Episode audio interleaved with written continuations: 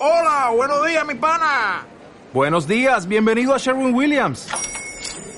¡Ey! ¿Qué onda, compadre? ¿Qué onda? Ya tengo lista la pintura que ordenaste en el ProPlus app. Con más de 6.000 representantes en nuestras tiendas listos para atenderte en tu idioma y beneficios para contratistas que encontrarás en aliadopro.com. En Sherwin Williams somos el aliado del PRO. ¿Y quién es? Drácula, Drácula, Drácula, Drácula, Drácula, Drácula, Drácula. Y yo te quiero comer. Y yo te quiero chupar. Llego papá vampiro. Llego papá vampiro. Hola, ¿cómo están? Este es el episodio número 5 de Fogata Nocturna. Espero te encuentres bastante bien donde quiera que estés escuchando esto. Déjame introducirme. Soy un hombre de gustos y sencillo. Mi nombre es Luis Fernando. Hoy vamos a hablar de vampiros vampirescos. Quise hablar de este tema porque me surgió la duda de qué pasa cuando le dices tú a un vampiro a chuparla. ¿Le gustará? ¿Le excitará? ¿Le prenderá? ¿Le motivará? No lo sabemos, vamos a investigar de los vampiros, ¿ok? Mira, un vampiro generalmente suele ser caracterizado por los nenes en los en las fiestas de Halloween, cuando van a pedir calaverita, no sé cómo le digan en tu país. Podrías dejarme en los comentarios cómo le dicen en tu país. Quiero cultivarme, ¿ok? Mira, generalmente los pintan con tez pálida, con colmillos, bien peinados, peinados para atrás, pues sí, porque en la actualidad se tiene que la imagen del vampiro es un ser muy guapo, sexy, mamadísimo, que también hay vampiras. Pero originalmente el vampiro era temible, era un ser temido. Llegó Edward Cullen y empezó a desmadrar el asunto. También hay una película muy chida de vampiros que te recomiendo que se llama Entrevista con el vampiro, con Tom Cruise y un Brad Pitt joven. Vayamos al asunto.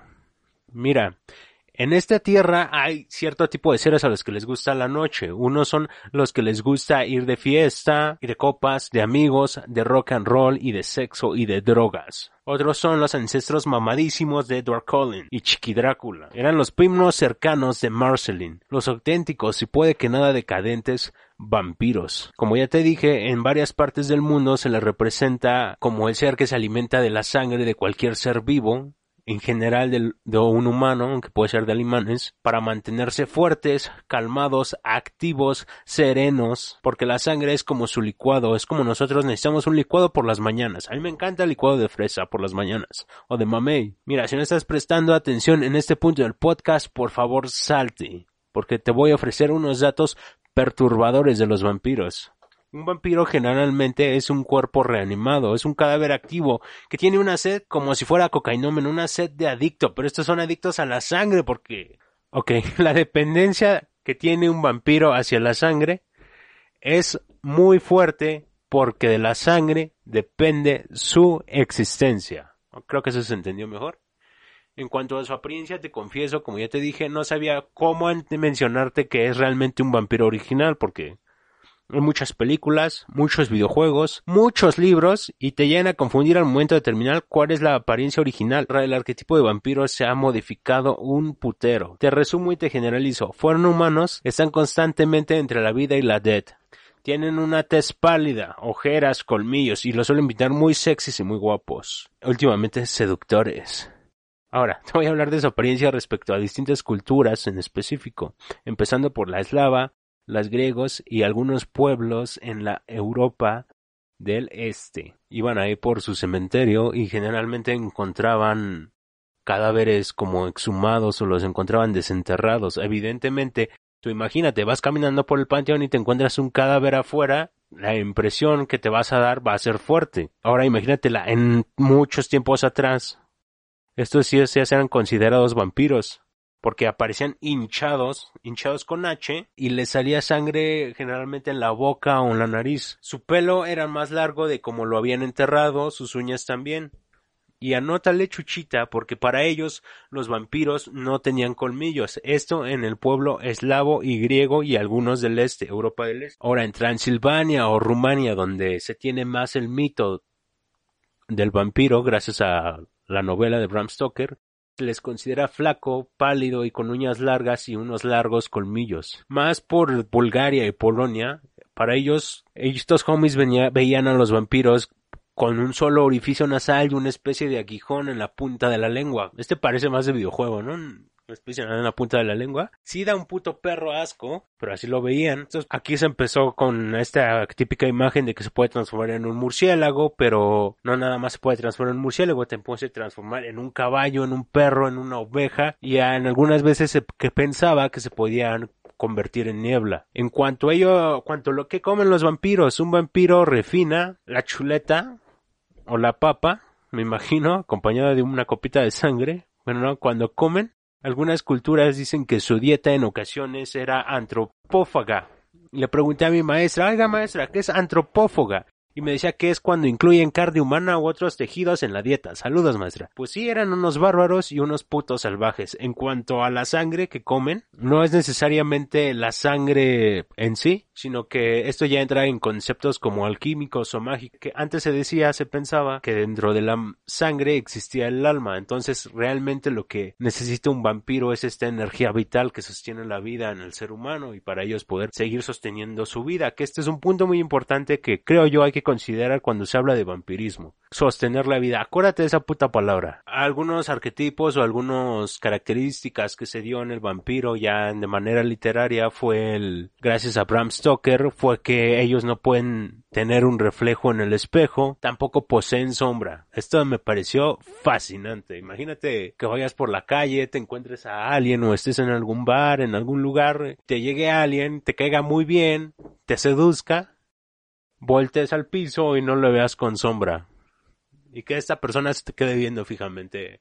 Ay, virgencita. También, debido a esto que te digo de mantener, de regresar de la muerte, se le suele asociar mucho al origen sacrílego, por lo que para nada soportan los símbolos cristianos, un crucifijo no te lo aguantan, agua bendita menos les va a quemar, les va a arder la cola y mucho menos pueden poner pie me imagino en terrenos sagrados como en una iglesia o en Tierra Santa, la tierra donde se dice que estuvo Jesucristo.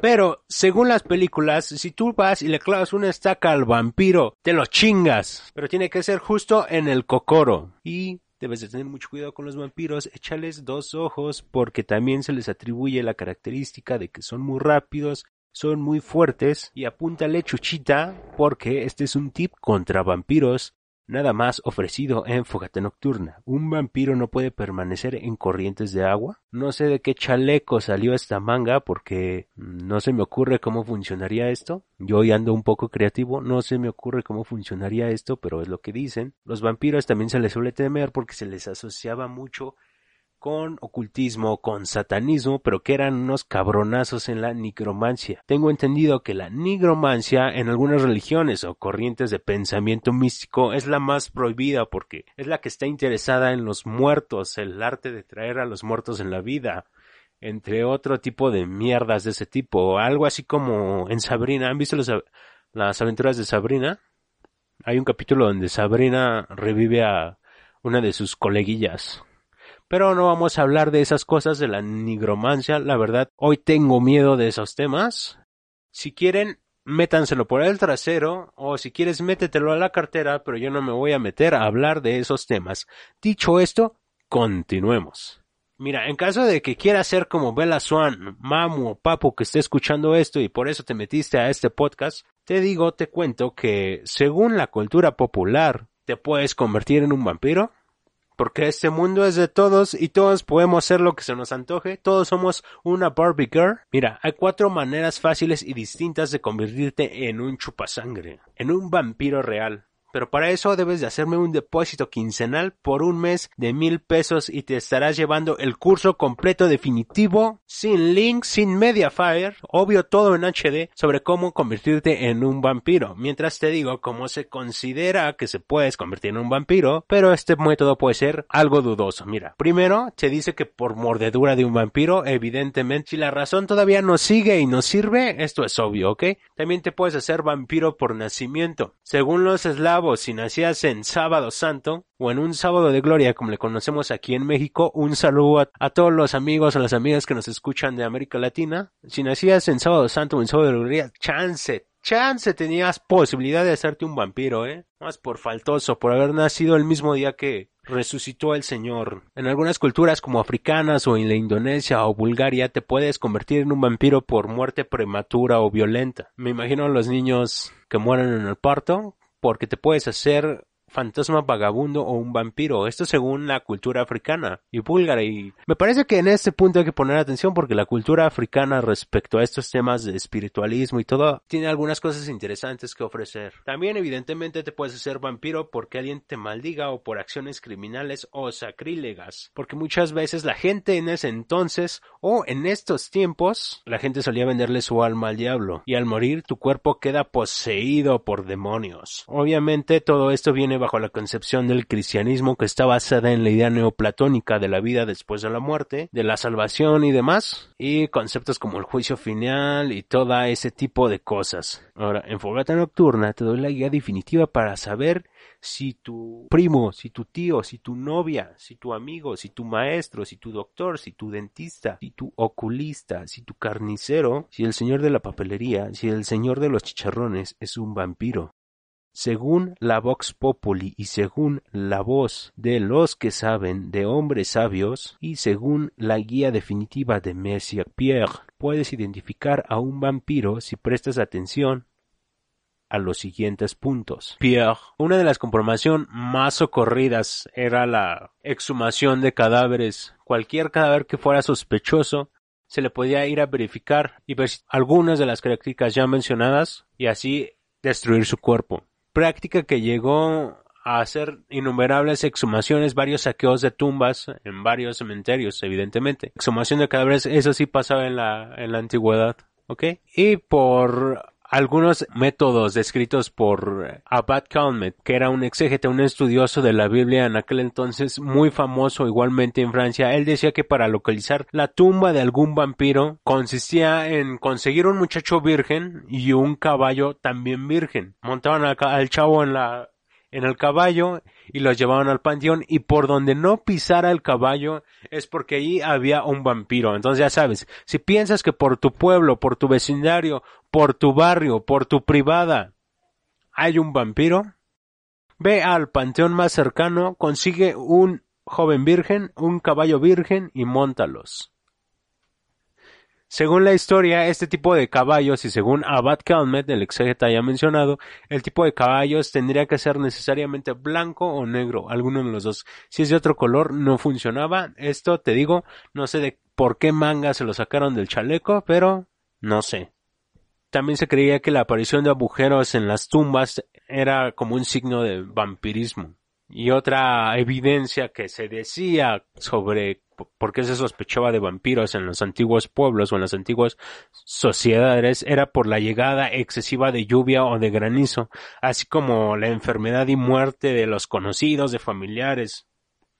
Mm, ¿Qué decir del ganado? Está muy chido eso del vampirismo porque si ya nos ponemos serios, el vampirismo trae más cosas más allá de solo chupar sangre, trae como una naturaleza humana interesante, hay cuestiones interesantes. También se creía que si había actos parecidos a un poltergeist o se movían muebles en tu casa o había ruidos o golpes extraños, podría haber un vampiro. Creo que hay un vampiro en mi casa, pero alguna vez, dime tú, güey, y si tú eres un vampiro y por eso no sabes qué pedo con tu vida, por eso no te va bien las cosas. No te preocupes, amigo, que puedes salir de esas dudas cuestionándote la siguiente. Pon atención porque la calidad de tu vida puede cambiar de acuerdo a lo que te voy a decir, ¿ok? Después de oír esto, chance y sales con todo, como todo un lobo, un tiburón, a enfrentar la vida y sacas al vampiro que hay en ti, pero primero necesito que para eso pares oreja, para mucha oreja. Number one, si duermes de día y vives de noche, ¿te has cuestionado eso? Si duermes de día o vives de noche, ¿será coincidencia? ¿Será tu verdadera naturaleza vampiresca queriendo salir a flote? ¿Te lo has cuestionado? Te lo dejo de tarea, ¿eh? Y atento que viene el número punto número dos. El punto número dos es que si odias el ajo, lo aborreces, pongas atención, Claro, creo que esto puede ser una simple cuestión de gustos, pero ¿hace depender a tu propia existencia? Cuidado ahí, amigo. Cuidado ahí. No puede ser nada más una cuestión de gustos. Number three. ¿Qué tal llamamos la oscuridad? Y no toleras cuando alguien prende la luz, te la pasas en las sombras Incluso al ver la luz salir te arden los ojos. Anota y piensa en qué puntos vas coincidiendo, porque viene el punto número cuatro. Los cuellos son tu debilidad. Si le comes todo a tu pareja, cuidadísimo, alerta. Number five. Para ti no pasan los años. Y aquí cuestionate en serio, porque eso de ser chavo ruco puede ser más serio de lo que te pareces, ¿eh? Puede ser más serio de lo que parece. Number six. Eres todo un crack, eres inteligente y seductor para las nenas y los nenes. O para los nenes, en caso de que seas mujer. Number 7. Amas de vestirte de negro, que es un color que va a encontrarse atrevido y salvaje con tu piel pálida. Empiezo a dar de los metaleros. Number 8. Te encantan las bebidas y comidas rojas. Cuidado, ¿qué decir de los frutos rojos? Vale, si alguno de estos puntos te suena, ten mucho cuidado y guarda tu colmillo. Y sé discreto, por favor, amigo. Todavía no sé donde haga una protección al vampiro. Y claro, ya sabes qué hacer si sospechas que alguien es vampiro en tu casa. Ten a la mano ajo, agua bendita, una estaca de cruz y rézale a Dios para poder vencer ese vampiro. Tampoco te deprimas si eres un vampiro que está dentro de atrapado en un cuerpo, ¿sabes? La sociedad está progresando gracias al cielo, gracias a la razón. Y creo que esto es cuestión de más allá de derechas o izquierdas, ¿sabes? Creo que esto, esta cuestión de que te aceptes como vampiro y salgas del ataúd, yo lo entendería. Hashtag un vampiro más fuera del ataúd. Así que sal del ataúd, te apoyo. Creo que como es costumbre en la antigüedad, se tomaban las cosas más en serio de las que creo que me lo estoy tomando ahorita, pero sí llegó a ver como una especie de paranoia hacia los vampiros, ya que se realizaban cierto tipo de rituales o prácticas preventivas para evitar que un muerto se convirtiera en un vampiro. En los celtas realizaban unas prácticas que al enterrar un cuerpo lo ponían patas para arriba, lo enterraban patas para arriba y solían colocar heces o guadañas cerca de la tumba para evitar que los malos demonios poseyeran el cuerpo y así calmara al muerto y que no se levantara de chupar sangre. Igualmente, los tracios y los búlgaros, para evitar esto, solían cortarle las extremidades a los cadáveres, cortarle los talones, los tendones, rodillas y algunas veces llegan a perforar otras partes del cuerpo. En Grecia se ponía la cruz, una cruz de cera entre los labios del cadáver con una inscripción que decía Jesucristo conquista. Así evitaban que se convirtiera en un chupasangre. En la Europa oriental se suele empezaba a surgir esto del ajo en contra del vampiro se le metía un diente de ajo en la boca y a veces en los orificios del cuerpo. O sea, sé que, dígase que, entiéndase que le metían un ajo por el culo al cadáver. y en regiones como en Alemania se le ponía un limón en la boca. Los gitanos clavaban agujas de hierro y acero. Esto ya suena como brujería. Esto lo clavaban en el corazón, en las orejas, en los dedos. Y se dice que en algún calcetín del cadáver también solía pasarle, ponerle, rellenarlo de esto. En Bulgaria algunos arqueólogos estuvieron encontrando como hasta principios del siglo XX cadáveres con estacas en el corazón.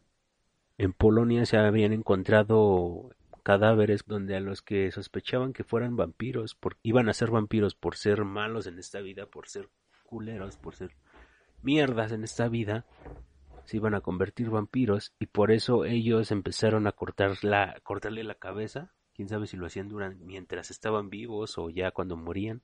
Les cortaban la cabeza y la ponían entre las piernas. Parecer si hubo una paranoia o una manía con los vampiros. Y creo que también aquí en México, yo recuerdo que cuando fui a, a Guanajuato a ver las momias, quería ver al santo, pero no vi, solo vi a las momias. Me acuerdo que había momias con estacas, se veían se veían muy locas, se veía muy chido en aquel entonces, me daba miedo y me gustaba. Y también vienen los talismanes y algunas sustancias en contra de estos vampiros, ¿ok? Entonces, si un vampiro va a tu casa hoy, cuando estés dormido, cuando estés dormida, ¿qué vas a hacer? ¿Tienes idea de qué vas a hacer? La estaca, ok, el ajo, ok, ¿qué vas a hacer? Hay quienes utilizaban azufre, el rosario, agua bendita. Tengo entendido que por el ajo en contra del vampiro surgió por el olor porque el vampiro tiene un olor muy, muy fino. Recordemos que en algunos países los vampiros tienen un solo orificio nasal, tiene un olor muy fino, un sentido del olfato muy fino, y este olor le disgustaría completamente. Había quienes machacaban el ajo, lo echaban con agua y el agua con ajo la esparcían alrededor de la, de la propiedad del cuarto. Esto cuando no había agua bendita, claramente. Y ya en algunas partes de Sudamérica, cuando una mujer deja en la casa a su hijo dormido, se tiene la creencia de que se lo puede chupar la bruja o el vampiro. Entonces ponen sal y unas tijeras al lado del niño y se cree que esto ahuyenta a los vampiros. Otros métodos comunes que se tenían en la Europa de aquel entonces era esparcir semillas de mostaza o arena sobre el tejado de las casas para proteger los de los vampiros, para mantenerlo ocupado durante toda la noche contando, contando estos granos o recogiéndolas. Esto sí parece una manga de algún chaleco, la neta. También creo que esto viene de una historia china y no es un cuento chino, es un cuento, vale, es un cuento chino, pero que fue real en algún tiempo, ¿ok? Se creía que cuando un vampiro se encontraba un saco de arroz, un bulto de arroz, tenía que contar todos los granos uno por uno. Es una, es una, como una historia que se estuvo esparciendo por China, por eh, la India y parte de Sudamérica, parecida como con las brujas, todo. Como que ahí sí hay cierta, yo no lo había notado, pero sí hay como cierta similitud entre las brujas aquí en América Latina y los vampiros en este sentido de que solían, suelen chuparse, donde se dice que suelen chuparse a los bebés entonces, si un vampiro entra a tu casa, puedes hacer esto. O tienes los otros métodos ya un poco más rudos, más salvajes, para que el vampiro no se meta contigo, no esté jodiendo contigo y vea que estás serio, que eres un tipo o una tía seria. Lo que puedes hacer es cortarle la cabeza,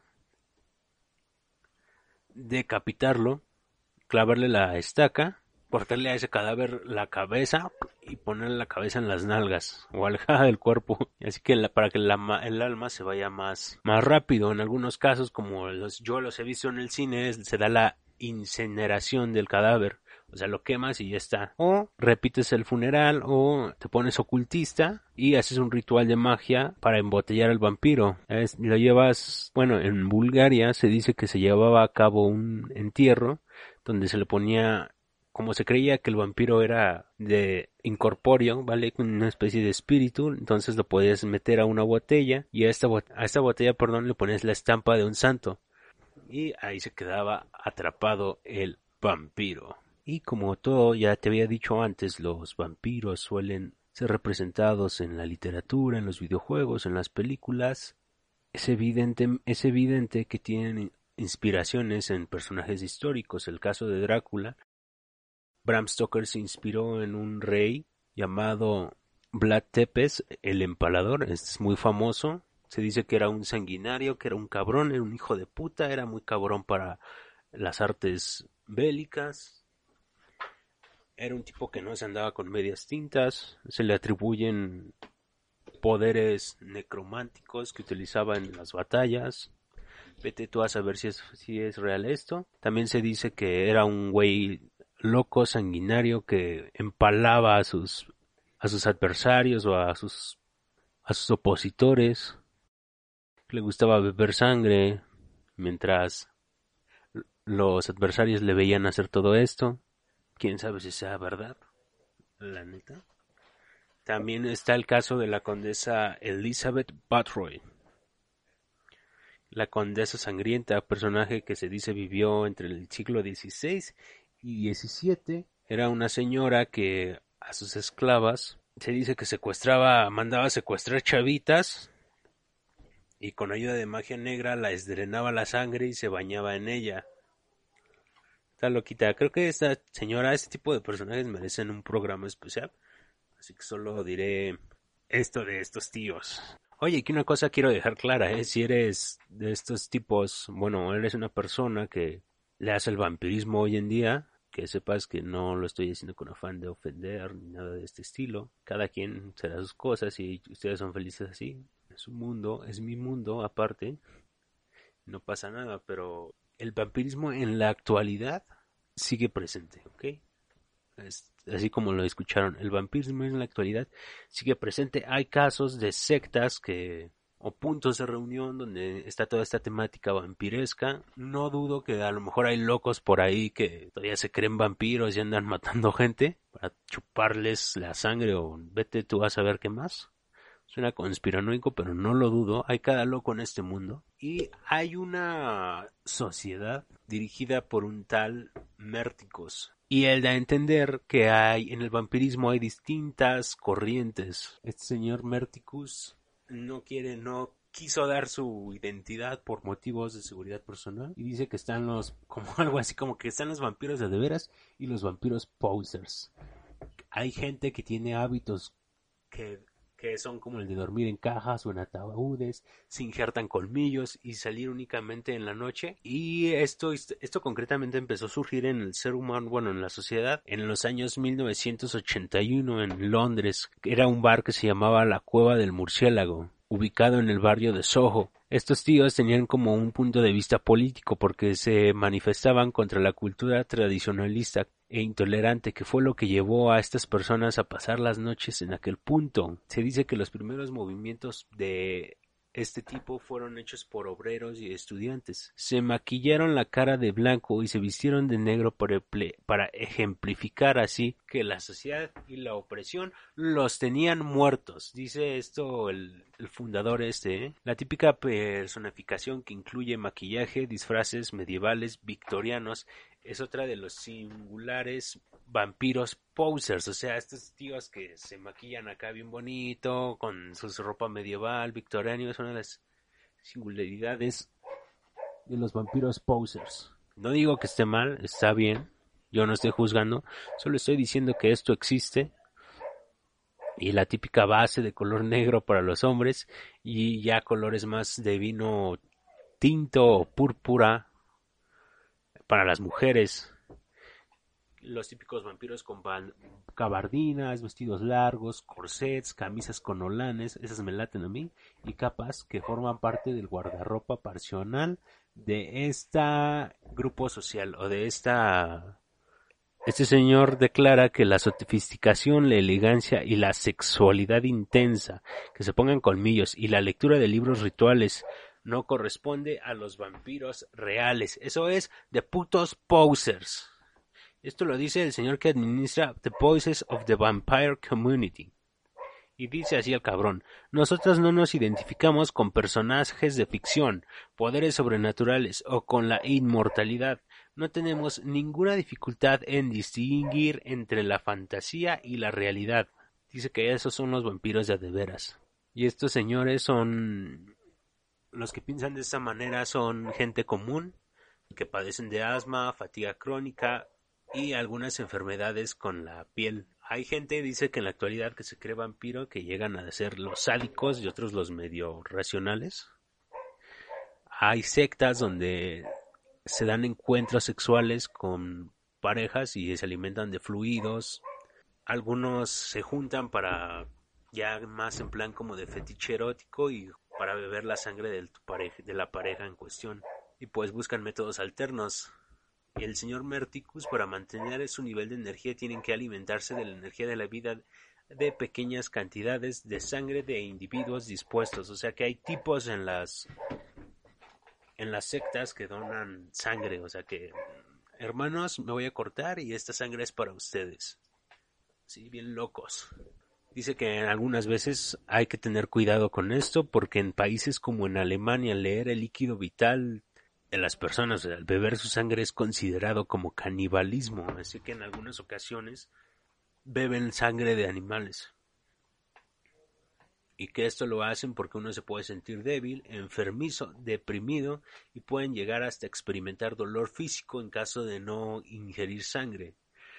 Este señor Mitrus Merticus ha participado activamente en su grupo desde 1997 y él asegura que la cantidad moderada o decente que o decente que una persona debe de ingerir para para no ser un puto enfermo poser es de una o dos cucharadas por semana que obviamente ellos tienen procedimientos donde el consumidor debe asegurarse de que la sangre o quien está donando su sangre esté libre de enfermedades y parásitos, asimismo que para sacar de la sangre, esterilizan su material, siempre están con el material nuevo y todo bajo una fuerte y cuidada extracción médica muy profesional. Él asegura que las mordidas son una práctica muy insegura, por eso dice que los vampiros poser surgen a partir de Crepúsculo. Y dice que un vampiro verdadero se preocupa mucho por la salud de su donador y que se requiere evaluación médica. Vuelve a enfatizar.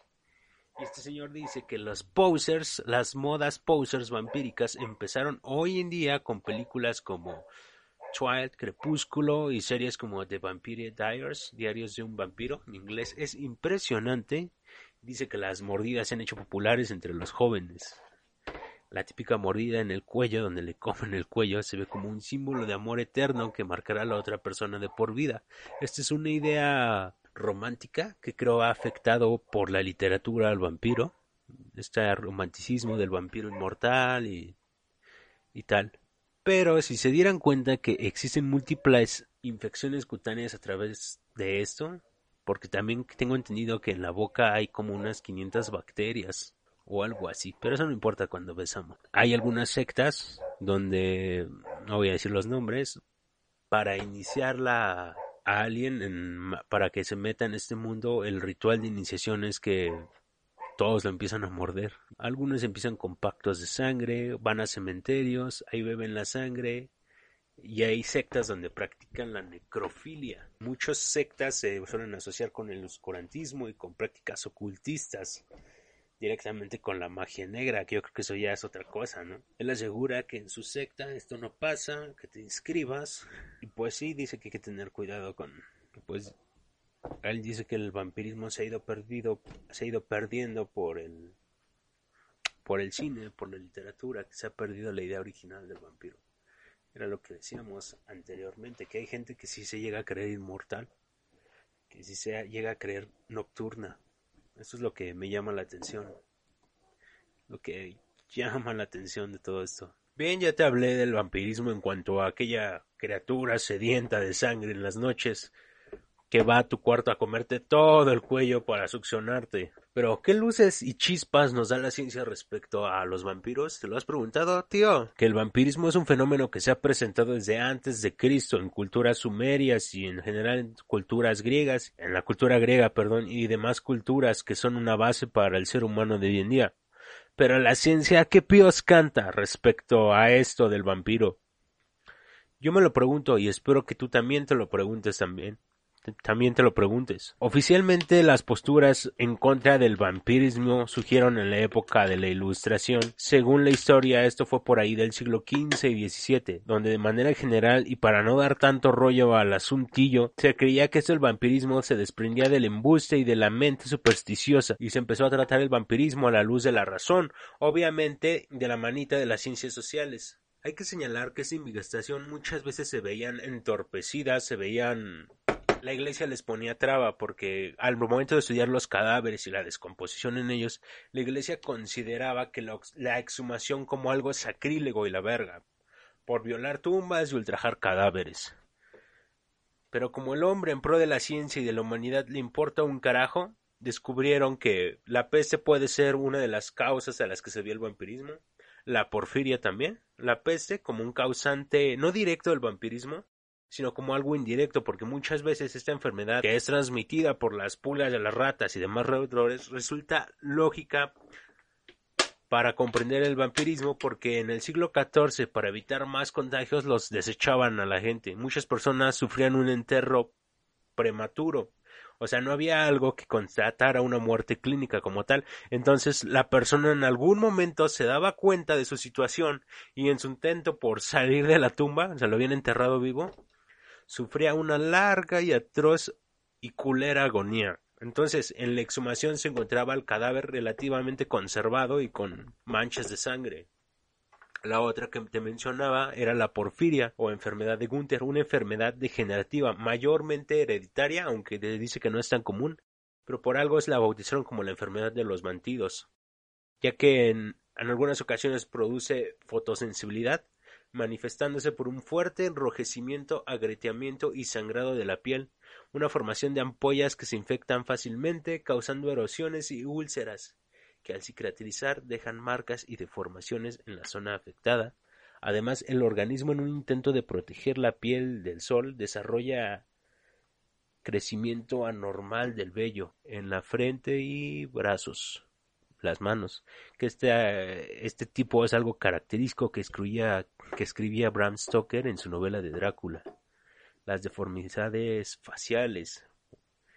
También la produce la, la porfiria, producida cuando las lesiones faciales son extensas y mutilantes, destruyendo los labios, o sea que dejan la dentadura al descubierto, los cartílagos en la nariz igual mostrando agujeros nasales, una te da una palidez extrema y ansiedad, porque también llega a afectar a la sangre, los dientes algunas veces los hace picudos. Ahora imagínate, alguien así exhumado de una tumba, me dirás tú qué piensas, qué llegas a pensar cuando en ese entonces no se sabía que era una porfiria. Piensas todo. Muchas veces esto resulta de la falta del conocimiento sobre la descomposición del cuerpo, evidentemente, que sucede que al contraerse la piel, los dientes y las uñas del cadáver, estas parecen alargarse y a la vez que los órganos internos se descomponen, se dice que hay un líquido como de purga obscuro que puede escapar por la nariz y la boca. La gente que no conoce este proceso interpretaría que ese líquido era sangre y que supondría que el cadáver había estado de travieso por las noches bebiendo la de los vivos. Otra punto que me resulta muy interesante del vampirismo es la parafilia del vampirismo, que es sexo, es chuparle la sangre a tu pareja mientras haces la, la práctica sexual, ya sea antes o durante o después de la penetración. El chiste es chuparle la sangre, pero eso puede ser nocivo para tu hígado. Y si no te late a ti, dile a tu pareja que le baje a su desmadre. O si a ti te late, adelante. Yo no tengo ningún problema. Todos somos felices aquí, aquí y así. Y entonces también quiero resaltar que, por ejemplo, algunas partes del vampirismo puede resultar en las personas que se sienten vampiros. Creo que podría resultar en el miedo a la muerte, en el miedo a desaparecer, el miedo a la nada realmente. Claro, muchas veces la idea del vampiro, como ya dijimos, viene acompañada de la idea romántica de Hollywood o de la literatura, el vampiro aristócrata, el vampiro riquillo elegante, refinado y demás, y la excitación que puede haber al beber la sangre. Bueno, esto ha sido Fogata Nocturna, episodio 5, Vampiros Vampirescos. Espero te haya gustado. Por favor, deja tu comentario, aunque sea para saludarte en el próximo programa. Y si te ha gustado, me ayudarías mucho compartiendo siguiéndome en las redes sociales, en Instagram como Lufer Marroquín, en Facebook estamos como Fogata Nocturna, en Spotify también, en Evox, en iTunes, en Google Podcast. Y nada, te ha hablado Fernando. Espero tengas buena noche. ¿No te encantaría tener 100 dólares extra en tu bolsillo? Haz que un experto bilingüe de TurboTax declare tus impuestos para el 31 de marzo y obtén 100 dólares de vuelta al instante. Porque no importa cuáles hayan sido tus logros del año pasado, TurboTax hace que cuenten. Obtén 100 dólares de vuelta y tus impuestos con 100% de precisión. Solo con Intuit TurboTax. Debes declarar para el 31 de marzo. Crédito solo aplicable al costo de la presentación federal con TurboTax Full Service. Oferta sujeta a cambios o cancelación en cualquier momento.